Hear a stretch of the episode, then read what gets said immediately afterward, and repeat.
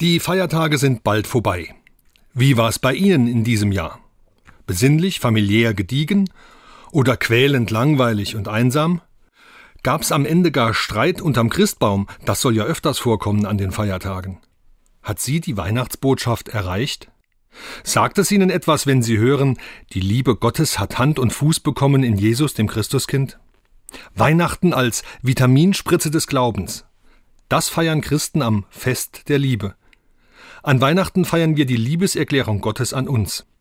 Macht das was mit mir? Regt es mich an? Regt es mich auf? Oder lässt mich die Botschaft kalt? Kann mich eine Liebeserklärung kalt lassen? Bin ich so abgeklärt, gar abgestumpft, dass mich die Liebe nicht mehr interessiert?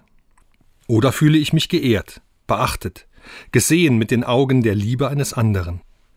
Das Schönste bei der Liebe ist, dass ich sie erwidern kann, dass ich sie zurückgeben darf. Ja, die Weihnachtsfeiertage sind bald gehalten. Aber die Liebe Gottes zu mir reicht weit über die Feiertage hinaus.